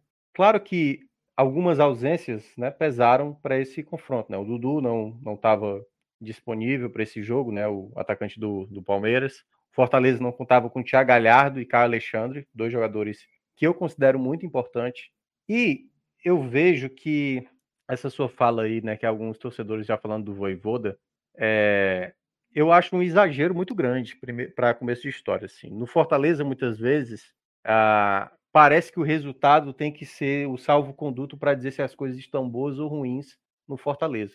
Eu acho que hoje passou longe do Fortaleza ser dito que foi um erro do Voivoda, foi a ausência do Carlos Alexandre, foi ah, ah, desde a saída do Moisés, o time não consegue se encontrar. Ah, a chegada do Marinho, que ainda não casou. Eu acho reduzir demais justificar certas coisas por conta do que aconteceu nos 90 minutos. O Fortaleza fez uma boa partida, fez uma boa partida jogando fora de casa. Só para deixar claro, porque quando você não cita isso, fica parecendo que o Fortaleza não fez um jogo para vencer fora de casa. E o Fortaleza fez esse jogo para vencer. É, em outros jogos, como por exemplo a vitória sobre o Atlético Paranaense, eu cheguei a criticar. E teve alguns torcedores até falaram que eu estava sendo muito exigente com o Fortaleza. Porque eu vejo que o Fortaleza não é uma equipe. É... Aliás, eu não consigo ver nenhuma equipe do brasileiro, até mesmo o Botafogo, que está sobrando no brasileiro, ter tamanha folga. Mas, ao mesmo tempo, essa equipe que não tem tamanha folga, ela tem problemas. Então eu acho que as situações, a situação para o Fortaleza é quando perder não é para fazer um estardalhaço de críticas e quando ganhar não é para fazer ras, rasgados elogios. Dá para ver mérito numa possível res, resultado adverso e dá para ver falhas em resultados positivos. E eu acho que o Fortaleza, de uma certa maneira, conseguiu passar por isso nos últimos jogos. Quando ele voltou ali depois da data FIFA, Fortaleza vindo uma maratona gigantes de jogo emendado no outro, se falavam muito isso. Ganhou do Cruzeiro na inteligência, ganhou do Atlético Mineiro também na inteligência. Mas quando você observa, algumas coisas, alguns padrões estão se repetindo ao longo de alguns jogos. O Fortaleza, quando tem o seu melhor momento da partida, ele às vezes não consegue aproveitar as oportunidades. Então não foi a, a primeira vez que a gente viu Fortaleza criar possibilidades para deixar o jogo tranquilo ou para deixar o jogo a seu favor e ele não aproveitar esse momento. E ao mesmo tempo, aconteceu também em outros jogos, houve um momento que o Fortaleza estava até na vantagem e ele poderia ter tomado um gol, ou até quando ele estava empatando em 0 a 0 ele poderia ter tomado um primeiro gol. Para quem observou com detalhe aquele jogo do Atlético Paranaense e do Atlético Mineiro, sabe que um determinado momento do jogo o Fortaleza poderia ter tomado um gol. Então, muitas vezes, quando um time sai sem ter tomado gol, não é porque a defesa ah, a defesa foi muito bem hoje. Não, a defesa às vezes leva alguns sustos. E às vezes você consegue até, por exemplo, no jogo de hoje, o que é que eu percebi? Para mim, eu divido o jogo em quatro partes. A primeira parte, que vai até os 30 do primeiro tempo, eu senti que o Fortaleza não estava ajustado, não estava entendendo como jogar contra esse Palmeiras. Não o Palmeiras faz o gol numa sobra de escanteio, num erro ali, acho que do Marinho, de não é, entender que a bola poderia sobrar na entrada da área. e o Richard Rios finaliza, a bola desvia e é o primeiro gol. O Fortaleza só foi entender como jogar diante do Palmeiras quando faltava 15 minutos para acabar o primeiro tempo. Ele percebeu que o Palmeiras uma, tinha uma certa dificuldade com a sua linha defensiva, principalmente para bolas mais longas. E foi assim que o Fortaleza começou, a partir dos 30 do primeiro tempo até o final do primeiro tempo, a criar possibilidades reais. A primeira delas, um passe vindo da defesa do Poquetino, aquele passe mais longo, onde o Pikachu aparece ali frente a frente com o Everton, ele finaliza, a bola volta para o Luceiro, que é, guardem esse nome, o Luceiro vai ser uma, uma peça bem relevante para essa partida. E aí o Lucero, de frente para o gol, tudo bem que o Everton também estava lá, ele finaliza e o Everton coloca para escanteio numa bela defesa do goleiro, mais uma chance que caiu no pé dele e ele, se tivesse tido um pouco mais de, de, de atenção, de frieza, poderia ter feito o gol ali naquela oportunidade. Houve uma segunda possibilidade do Fortaleza, que esse foi o lance mais. É, um dos lances, na verdade, né? porque para mim foram dois lances mais contestados. Aliás, uma arbitragem muito ruim, que não estava utilizando o mesmo critério. Né? Se no primeiro tempo é, me, o mesmo tipo de jogada de um lado não era considerado outro, e eu acho que a, a, o comportamento da arbitragem no jogo, para mim, não afetou de maneira nenhuma o resultado, acho que o resultado foi justo, mas era uma arbitragem que parecia que estava pressionada por conta que o Palmeiras vem reclamando nos últimos jogos. Então era uma arbitragem mais é, rígida com Fortaleza, ou seja, um lance de uma jogada que o jogador partiu para o ataque era amarelo para jogador do Fortaleza, a mesma jogada não havia amarelo para o lado do Palmeiras. Então acho que isso foi também enervando um pouco os jogadores do Fortaleza. Só que após essa jogada, teve exatamente um lance em que a bola é, tem o, o, Luceiro ajeitando né, ali no peito, no braço, não deu para ter noção ali do, do que aconteceu. E ele estava em cima da jogada, ele não apita, ele deixa a jogada seguir. O Luceiro finaliza, faz o gol e ele apita. Ele próprio apita, porque o que é que geralmente acontece no, em lance assim, né? O juiz deixa o jogo seguir, porque o jogador está impedido, né? Ah, não, está na dúvida, então deixa de seguir deixa concluir o ataque para depois anular. Nesse caso, ele estava de frente para a jogada, ele, teoricamente, observou aquele lance e falou assim: não, eu não tenho certeza se tocou no braço. E ele deixou seguir a jogada e deixou o Lucero finalizar esse gol. Após a bola ter entrado, é que ele falou: peraí, não, bateu no braço. Então, eu não consigo entender esse tipo de marcação, em que ele não teve a convicção na hora e após a bola entrar, ele passa a ter a convicção. Não faz sentido isso. Porque ou ele tem a convicção ou ele não tem. O certo era ele não anular o gol, ou seja, considerar o gol, porque foi assim como ele observou. Se ele ficou na dúvida, não era para ter marcado o toque de mão e ter deixado. E aí é que está para mim a grande questão, que até agora eu não vi nenhuma imagem conclusiva. Na primeira imagem, eu tenho a impressão que o Luceiro ajeita com o braço. Na segunda imagem, a impressão que eu tenho é que ele ajeita no peito. E eu acho que foi um problema, além da transmissão do Premier, que não deixou muito claro isso, aliás, o Premier também parecia ter uma, um cuidado maior quando era lances para o Palmeiras, repetia e repetia e repetia, e nos lances do Fortaleza passava uma vez e aí não tinha mais um outro replay, que aí é onde entra também o outro lance, que, que aí foi a, a penalidade marcada para o Fortaleza, um lance que o Luceiro faz a jogada, o Marcos Rocha, a bola bate no cotovelo dele, e ele não deu dentro da área, ele deu fora da área, e aí, enfim, o replay que passava no Premier nenhuma das imagens era conclusiva, era uma imagem aproximada.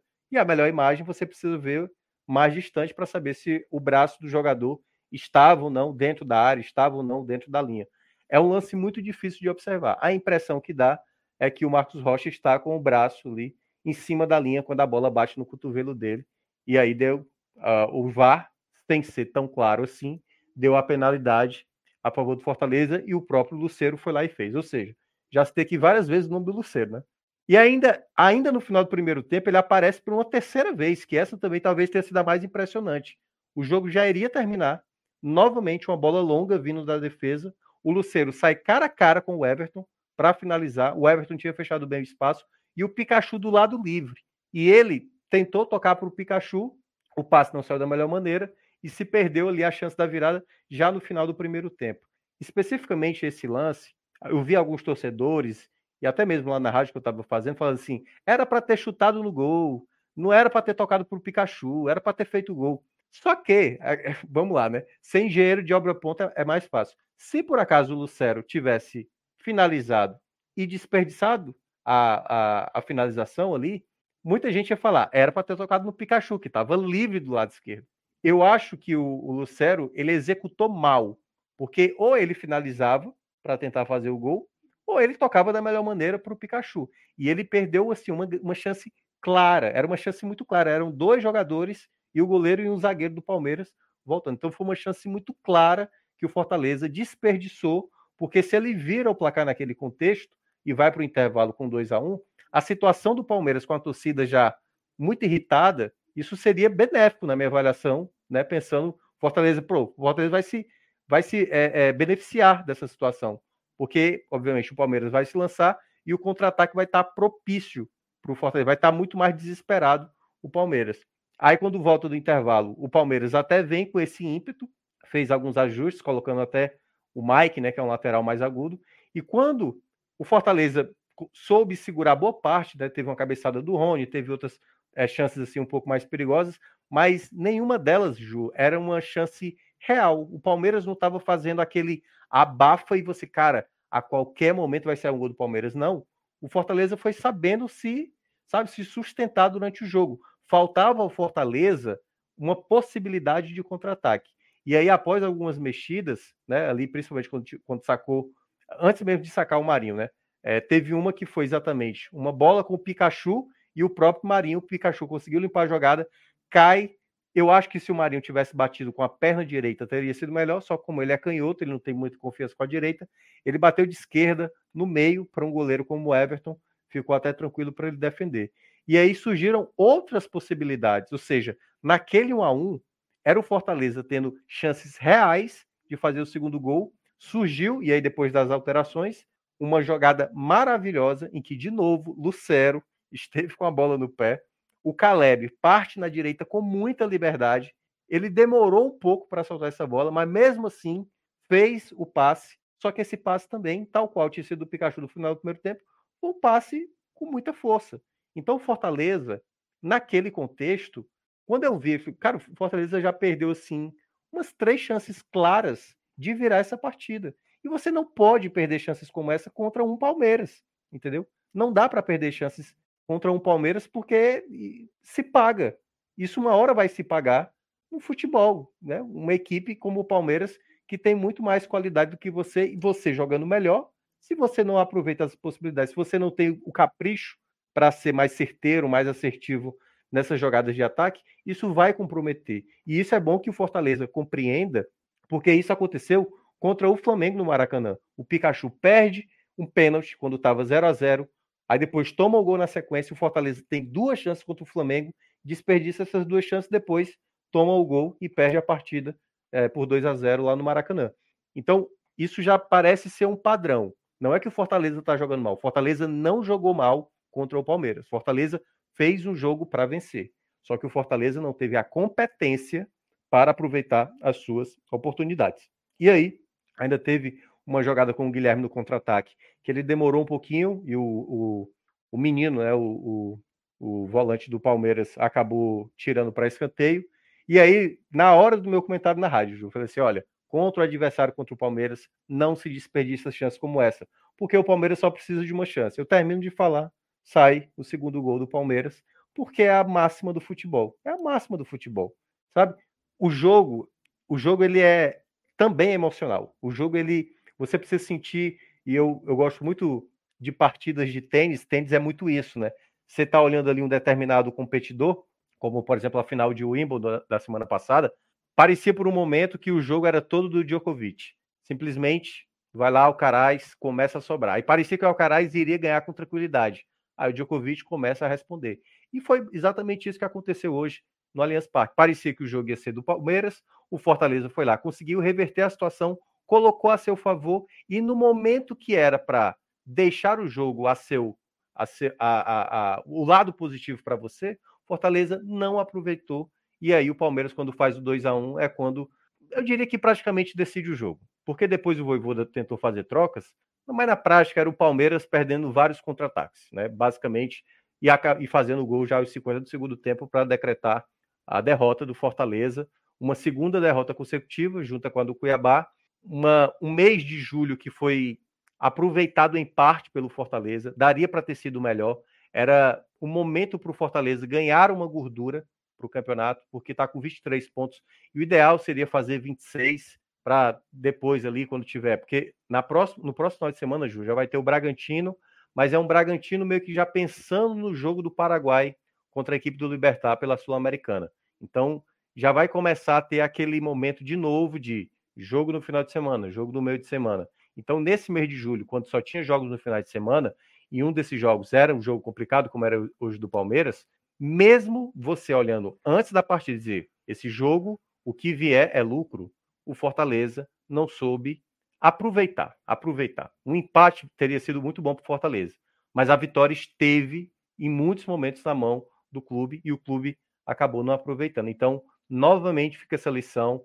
Eu não acho que teve problemas na formação do time. Acho que o Voivoda soube entender aonde o time precisava evoluir durante o jogo, mas se os jogadores também não conseguem ser mais é, focados né, e, e mais é, conectados, é aquela coisa da atenção, né, de executar a jogada da melhor maneira, isso acaba, né, e aí, claro, né, só para trazer esse ponto aí do Lucero, né, foi o melhor jogador do Fortaleza dentro de campo, mas também foi o jogador que mais comprometeu em jogadas, e eu gosto de citar, porque assim, o Lucero, ele tem crédito, né, ele é o artilheiro da equipe na temporada, eu vou pegar o outro jogador que a torcida não gosta, Guilherme. Se o Guilherme tivesse, tivesse feito tudo que o Lucero fez hoje, o Guilherme não estaria sendo dito que jogou bem, mas perdeu a chance. Não, o Guilherme estaria sendo massacrado pela torcida, certo? O Guilherme estaria sendo massacrado.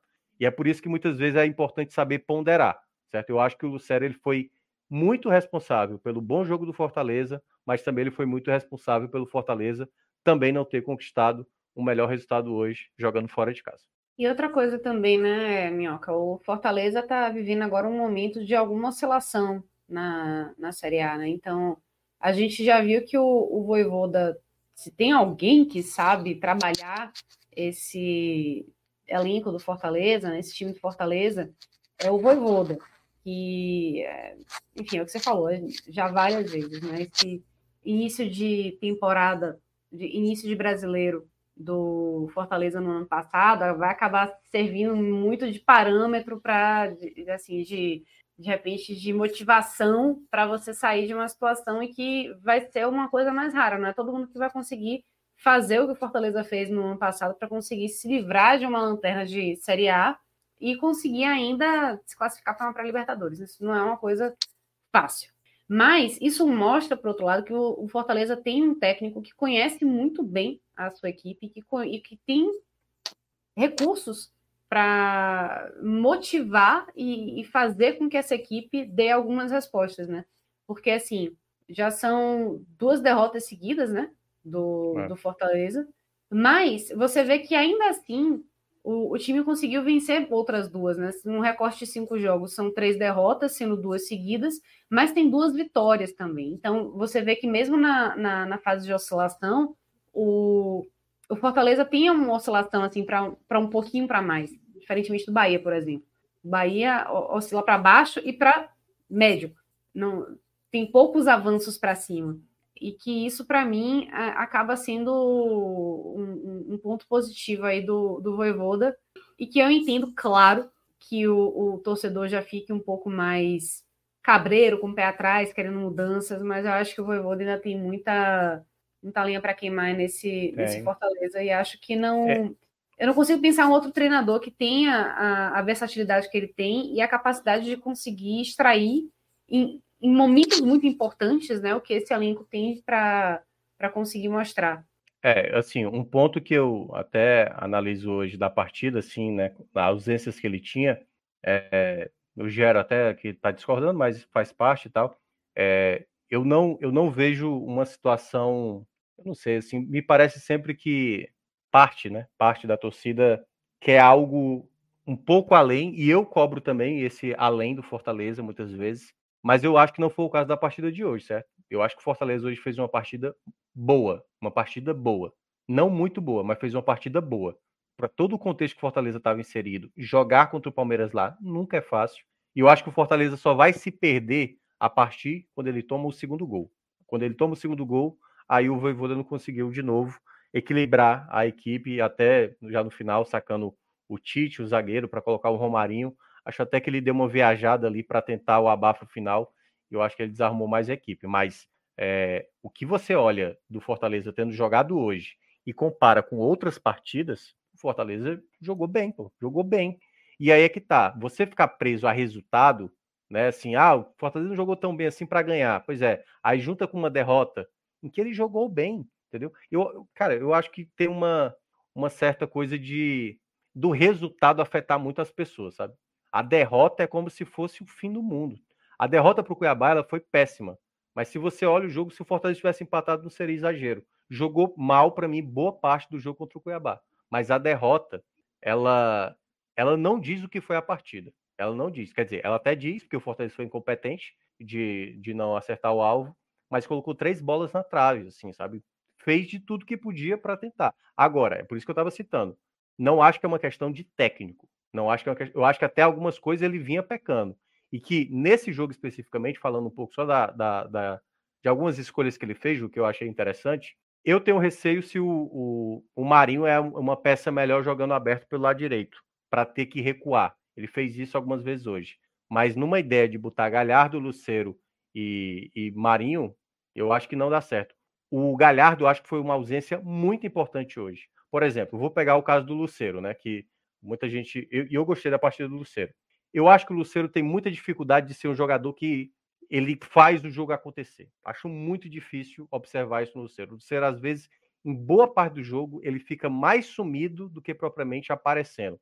E no melhor momento do Fortaleza hoje, foi ele que começou a aparecer, criando jogadas, fazendo gol, né, batendo pênalti, criando tantas outras. Mas esse passe que faltou dele para o Pikachu e o passe que faltou dele para o Caleb, para mim, para mim, na minha avaliação, o Galhardo tem mais recurso do que ele para fazer isso. Mas muito mais. Se você olha o gol contra o Cruzeiro, é o passe do Galhardo na medida para o Caleb e o Caleb só rola para o lado para o Lucero fazer. O Lucero ele não tem essa virtude. Ele não tem essa virtude. Por mais que ele seja o goleador da equipe, por mais que você possa confiar mais no Lucero para resolver uma partida, é por isso que eu gosto de citar. Um time se faz às vezes pelo equilíbrio, pelo equilíbrio. E eu vejo alguns torcedores até pegando de maneira é, no pé exagerada do Galhardo, sabe?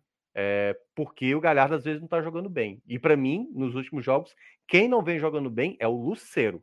O Lucero ele vem muitas vezes resolvendo partidas. Mas para você dar um equilíbrio melhor à equipe, você precisa balancear. Acho que até o Pikachu cresceu de rendimento depois desses últimos jogos. A chegada do Marinho fez o Pikachu jogar melhor.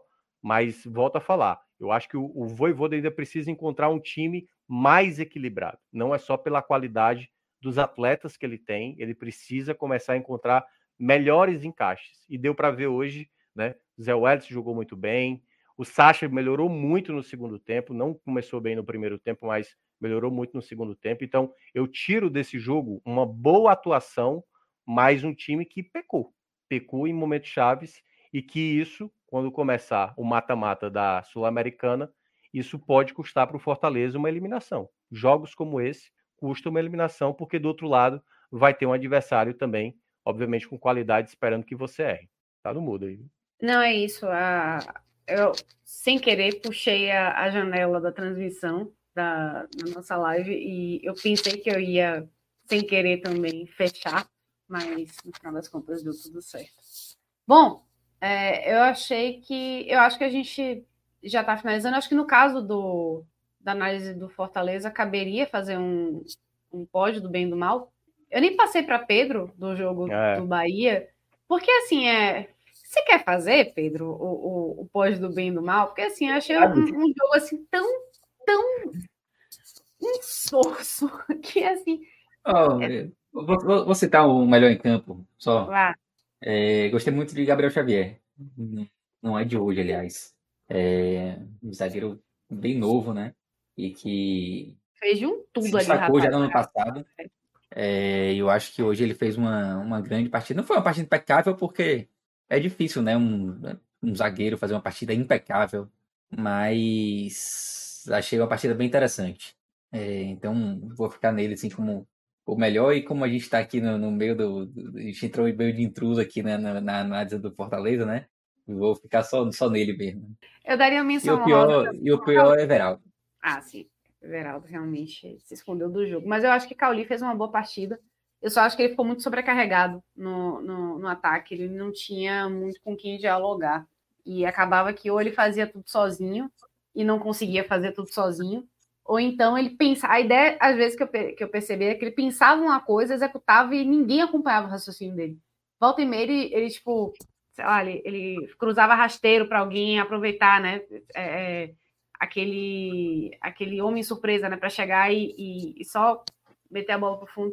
E ninguém acompanhava esse pensamento dele. Então, eu acho que ele, ele, às vezes tem uns momentos de lucidez, mas uma lucidez solitária.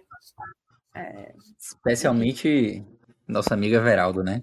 Parece ter uma dificuldade grande de acompanhar realmente a jogada em alguns momentos. Mas gostei e gostei de Gilberto também. A estreia de Gilberto foi bem interessante. Bom, Thiago Minhoca, pode do bem do mal para o Fortaleza.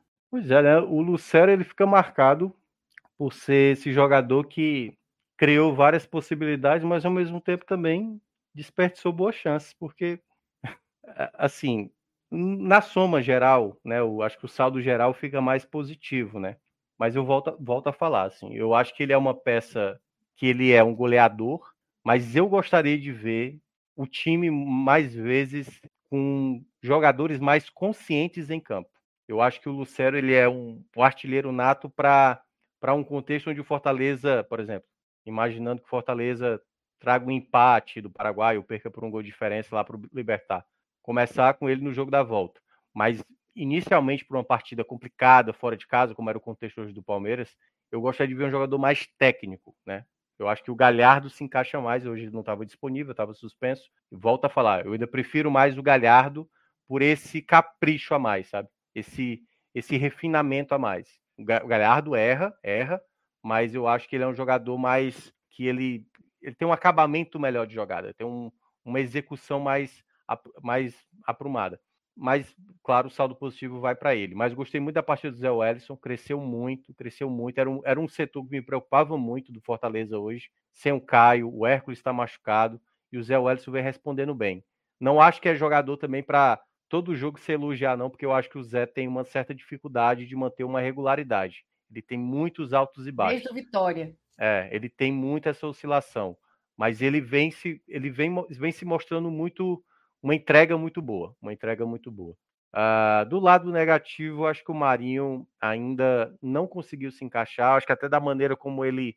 Eu acho que o Marinho ele vem de dois anos com muita dificuldade. Ele perdeu muita confiança e isso ele está tentando retomar. O, o, Fortaleza talvez seja o melhor local para ele recuperar o futebol dele, mas tal qual eu falei quando veio a, a contratação, né? Que quando o Marinho foi anunciado, houve muito ame ou odeio. Assim, teve pouca gente meio termo.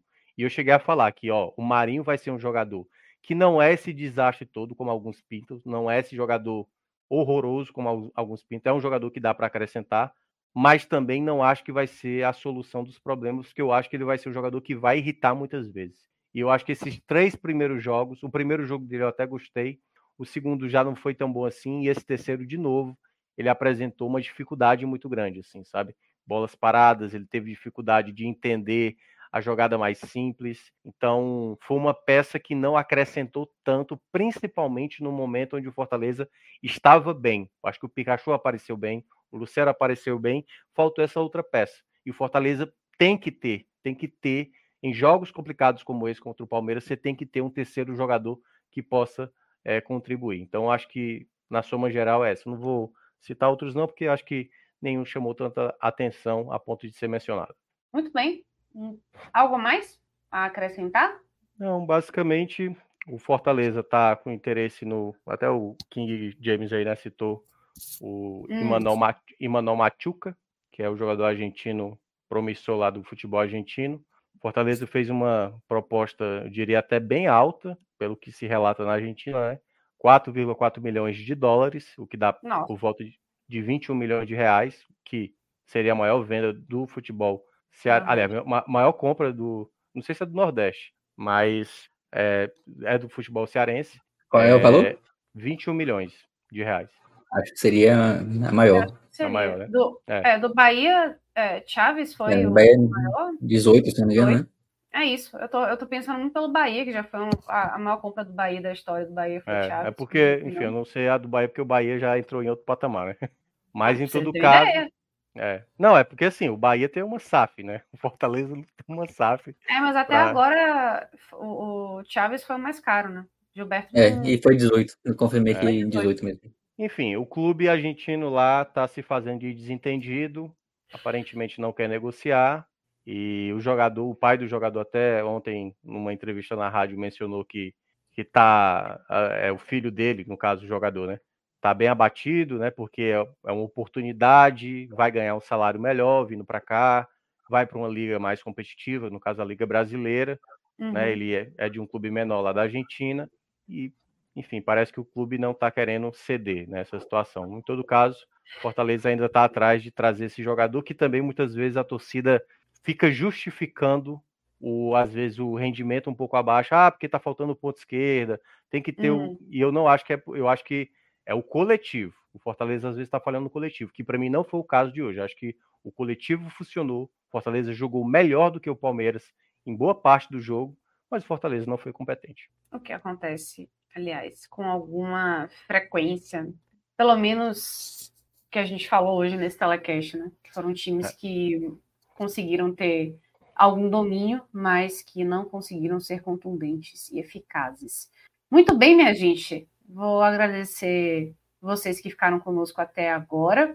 Um salve, então, para meus colegas Thiago Minhoca, para Pedro Pereira e também um salve, viu, Alan, para você que está aí na, na coordenação, na edição dos trabalhos, Alan Roberto, que está aqui fazendo tudo acontecer, né? Porque a gente só está aqui graças a ele, que está tendo essa boa vontade aqui para botar a gente bonitinho. Então, um beijo para você também. E é né? isso, gente. A gente faz o Não, que pode, né? Milagre não tem não, como. não, é porque a gente também está aqui por causa dos nossos pais, né? Que também colocaram a gente aqui no mundo, né? Então, importante. Começou, começou a desembestar. Obrigado, Então, meu ó, pai, obrigado, obrigado, minha mãe, por, por me fazerem essa pessoa tão desse jeito aqui que eu sou. E, e com isso, né, já fica muito claro que já está na hora da gente encerrar essa live. Então, muito obrigada, gente. Fiquem ligados que a gente vai voltar, claro, quando tem futebol, quando tem Copa do Mundo Feminina, quando tem times nordestinos em campo, a gente volta para acompanhar. Então, é isso, minha gente. Um beijo e até a próxima. Tchau, tchau.